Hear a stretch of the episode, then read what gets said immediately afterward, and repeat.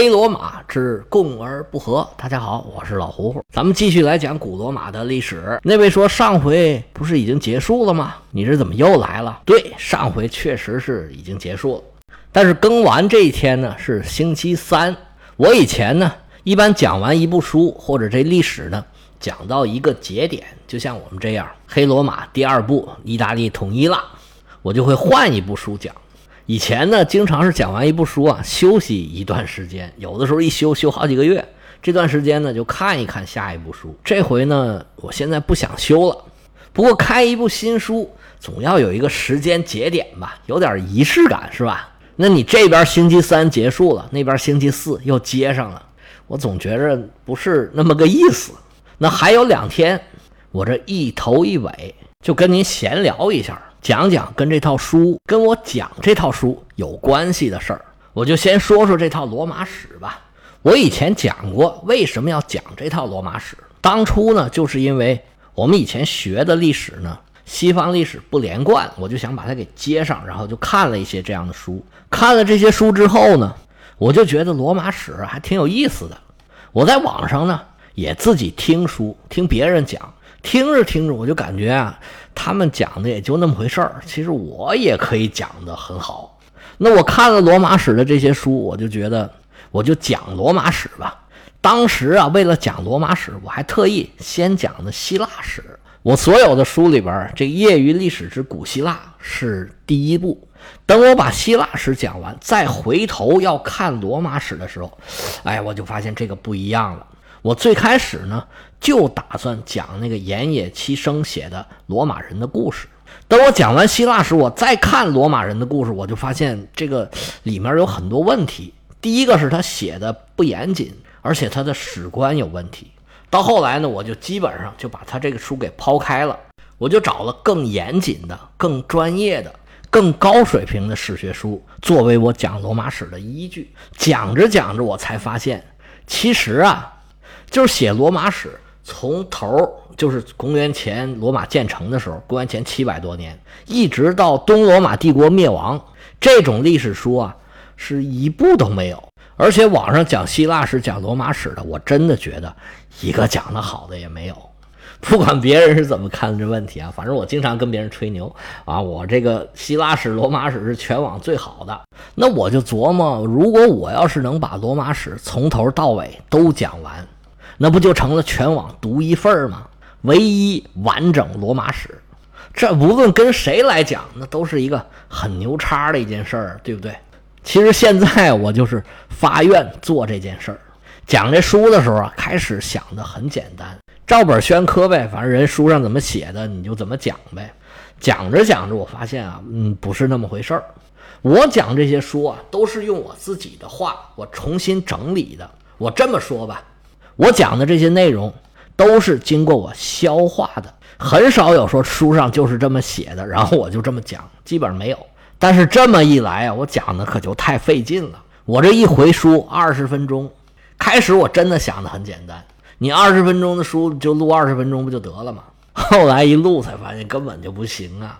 别说二十分钟，就是三十分钟、一个小时，其实都不行。这一回书的内容往往是上午、下午。有的时候晚上还要加个班儿，我现在呀一天到头花时间最多的就是录书了。以前呢，我一天大概有那么三两个小时是完整的大块的看书的时间，现在被挤的没剩多少了。但是也不行啊，也得看呢。你不看书没得讲啊，而且还要吸取营养啊。看那些有点难度的书也不是那么容易看进去的。其实也不是讲书费劲。花时间最多的呢，一个是查资料，比如说啊，我讲那个基业者战争的时候，他那么老多基业者呀，都有自己的故事线，那他们做的事情其实还是互相有关联的。那么谁先谁后，前因后果，这事儿到底是怎么回事儿？那各个历史事件的时间，我要去对各个人物、各个事件的这个时间线啊，那可就费劲了。另外呢，你像我讲希腊神话的时候。它是一个故事套着另一个故事，比如说啊，像七雄攻特拜，他七雄啊都是各有故事，他们老祖是谁，他父亲是谁，那故事啊你查起来就没有头儿而开始的故事呢，往往对后面还是有影响的，所以这个事儿就特别特别的费劲。但是查资料可不白查，其实这就相当于是看书了。看书查资料，这也长能耐啊！你对一个事儿的逻辑，对整个这个历史时期的理解会更深入。其实这也是当时我讲书的一个原因，就是所谓的费曼学习法嘛，就是你自己先学一遍，然后再讲一遍，讲的过程其实是一个更深入的学习，然后你再能讲，再表达出来，哎，那就更高了。对，其实更难的就是把它给讲出来，把一个事儿啊用口语讲出来啊，没有想象的那么容易。就是你要讲给别人，别人还愿意听，你就得斟酌这个句子。所谓推敲啊，字斟句酌呀，就是这个。那有些事儿，你要不要联系一下实际呢？联系这个实际，联系的是哪个实际呢？对吧？是我们中国的实际呀，是古代的，是现代的。而现在呢，也经常会碰到说，你讲这个事儿，你这个观点会不会被人给骂？当然了，我倒不怕被人骂，我又不认识你，骂就骂呗。不过我呢，就想踏踏实实把这讲完得了，并不想惹事儿。但是我讲着讲着就发现呢，我这个罗马史什么时候能讲完呢？从现在来看呢，还是遥遥无期啊。如果按时间算，我这刚讲到公元前二百七十年，二百六十多年。如果从建成算，也就是五百年吧。到公元一四五三年，还有一千七百年呢。而后面这一千七百年啊，可跟前面的不一样。前面的历史记载少，要不怎么叫朦胧远古呢？到后头这记载是越来越多，越来越详细，而且相关的线索也是越来越多。最可怕的，讲罗马史啊，躲不开宗教的话题。无论是基督教的发展史，还是伊斯兰教的发展史，这都是必须要讲的。我给自己上这个难度上的也有点狠。我开始啊还琢磨，哎，讲这书呢，没准还能挣点钱。这书啊，没准还能给我养老。现在来看呢，养老是够呛，没准啊，他能给我送终。我有生之年能不能讲得完？哎呀，都很成问题。现在这里罗马还好讲一点，因为它相对还比较单纯嘛，它的对手也没有几个。那讲到凯撒以后，我想想就头大。像我现在讲基业者战争，我要把它做一个番外。如果你讲到后边，前三头后三头。哪个不值得讲一个番外？那五贤帝都可以单独拉出来讲。而更可怕的是，西罗马灭亡了之后，西欧这边什么哥特人、汪达尔人、法兰克人，整个复杂的一塌糊涂，到时候怎么讲啊？而基督教、伊斯兰教哪一个单拉出来，都是永远都讲不完的内容，更不用说东罗马跟它周边的这些地区了。而且我感兴趣的也不止这些，现在我已经开始摸到的，就是最起码有两片汪洋大海，一个就是希腊神话，荷马史诗是两部，这个肯定是我着重要讲的。《伊利亚特》已经讲完了，《奥德赛》这眼瞅着就来了，但是特洛伊战争只是希腊神话里面很小的一部分，而荷马史诗呢，又是特洛伊战争里面啊其中两段故事。大概占整个故事的也就是五分之一左右吧，这是一个几乎永远也讲不完的内容。这个只能在罗马史的过程中，我们见缝插针。罗马史每一节、每一步的中间我就讲一讲这个希腊神话。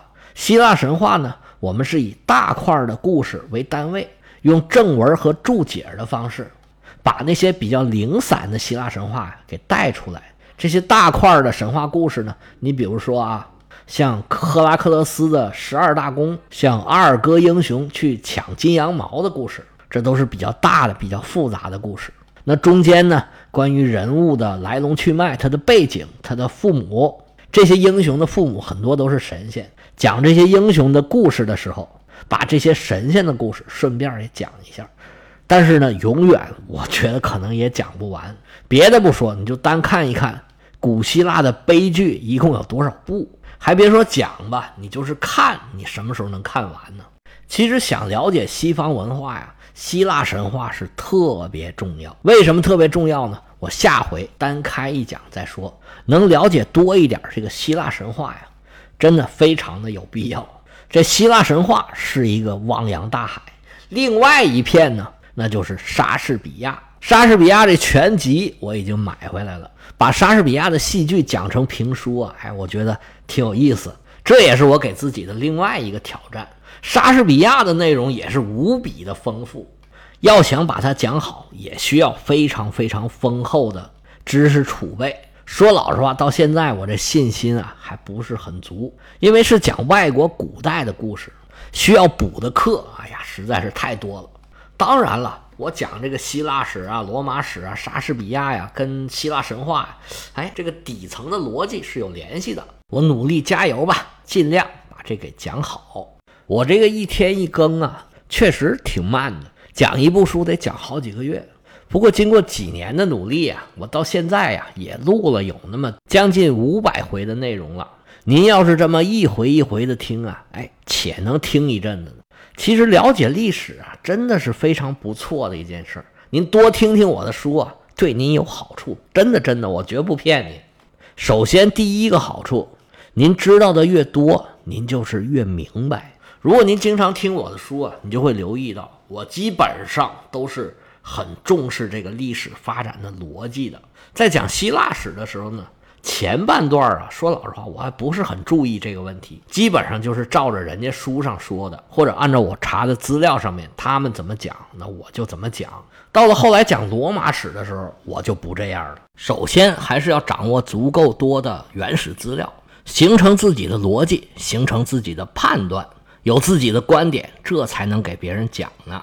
您要是看这些历史书，您看多了，你就会发现啊。这历史真的是不断的重复的，无论发生什么新鲜的事儿，你都会觉得呀似曾相识。我在哪本书里面看过，您就会对当前的时事和未来的发展有自己的判断。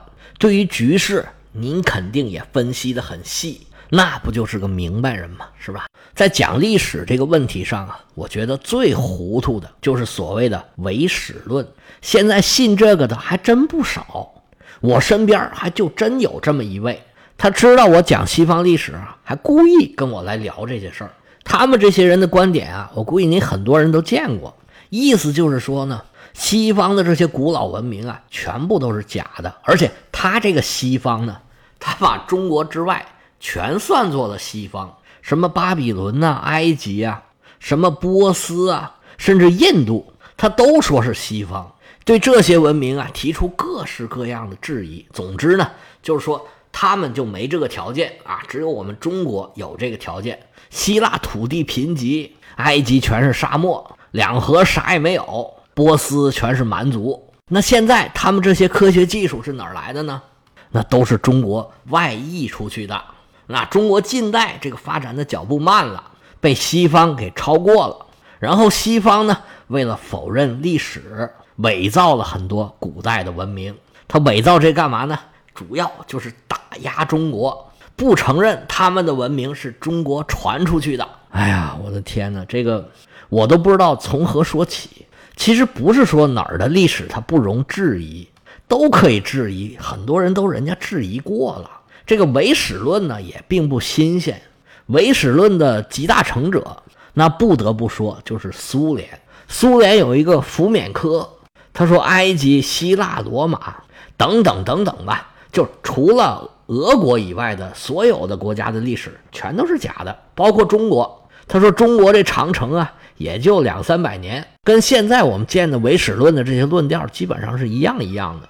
这个话呀，本来就不值一驳，但是说的人实在是太多了，咱们也就说道说道。像古埃及啊、古巴比伦呐、古印度啊，这都是写在我们教科书上的。”这历史学科啊，人家也是科学。这历史学的高楼大厦呀，都是多年以来历代的历史学家是一砖一瓦建起来的，有各种各样的理论，有各种各样的考古发掘来作为基础。他不是一个人、两个人说啊，我弄一个这个，就说这是西周的，这是东汉的，那是不可能的。世界上这么多研究历史的专家，人家都是把全身心。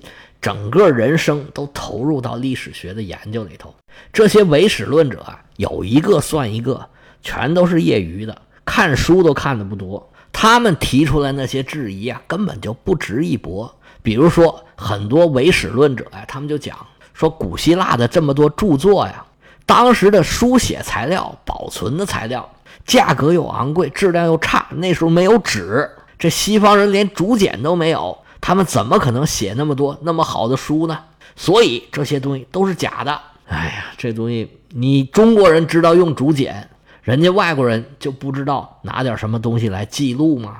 发明了文字，就只有你中国人知道把它给记下来，人家外国人就都不知道吗？那外国到底有没有文字啊？那他又说外国可能没有文字。那外国没有文字，他现在这些文字是从哪儿来的？他总得有个开头吧？如果说西方的这些古代的著作，你比如说什么几何原本，像亚里士多德、柏拉图写的这些书。它不是从古代传下来的话，是什么时候？是谁写的呢？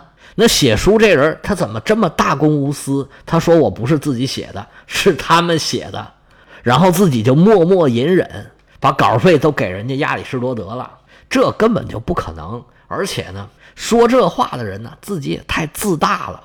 历史上的文明创造出那么多东西，你以为？你就比以前的人强吗？以前的人能做出来，现在的人未必能做出来。我们中国人也知道啊，很多东西在历史上有的，现在失传了，这事儿是一点儿都不新鲜。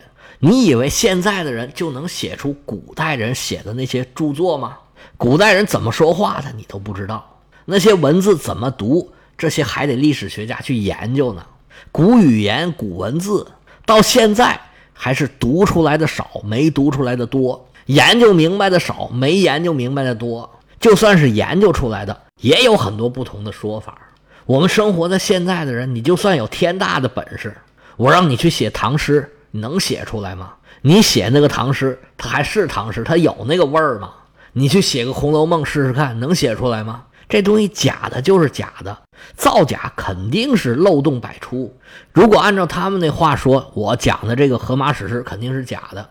那希腊那些神话、那些戏剧，那肯定也是假的。那是谁编的呢？那么老多希腊的戏剧，它作者到底是谁？啥时候写的？还有那些哲学著作，那真的是编不出来的。还有古代的那些伟大的建筑，到现在都有人说金字塔是外星人造的。你造都造不出来，那请问是谁当时费那么大力气做那么大的假？我们中国也好，外国也好，物质文明、精神文明都是一点一点积累出来的，哪有那么容易造假呀？唯史论者，如果说他证据充分，也没问题，你写论文啊，你到期刊上去发表，你看人家理不理你？一个门外汉就看人家房子好，你就在外头砸人家玻璃，那合适吗？其实唯史论这个事儿啊，我之前几次都想说。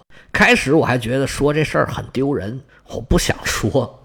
但是现在真的很多人信这个，这跟爱国不爱国没有关系。如果你要真觉得外国的历史是假的，我对你有一个建议，就是多看书。你知道的多了，你就会觉得哦，不是假的，这东西是做不出来的。这唯史论就说这么多吧。大家别信唯史论，当个明白人。另外呢，如果历史懂得多呀，你喝酒的时候、群聊的时候，不是有更多的话题吗？这历史是这样的，往往呢，很多人是知其一不知其二，知其然不知其所以然。人家要是了了这个话头，你过去汤汤汤，把这事儿给说明白了，那是多有面子的事儿。还有一个好处，那就是啊，你也可以讲书啊。其实讲书啊，我觉得是很爽的一件事儿。我刚才讲这段如果我在群聊里面跟那些相信唯史论的人去聊，他们肯定会骂我，甚至有些说脏话的。在这儿呢，我就把我想说的说了，你骂我我也听不见了。行了，今天说说我这个有生之年啥时候能把罗马史讲完的事儿。明天呢？我接着前面的话头讲一讲，我们为什么要了解希腊神话？哎呀，唠唠叨叨一期都是废话。行了，下回再见。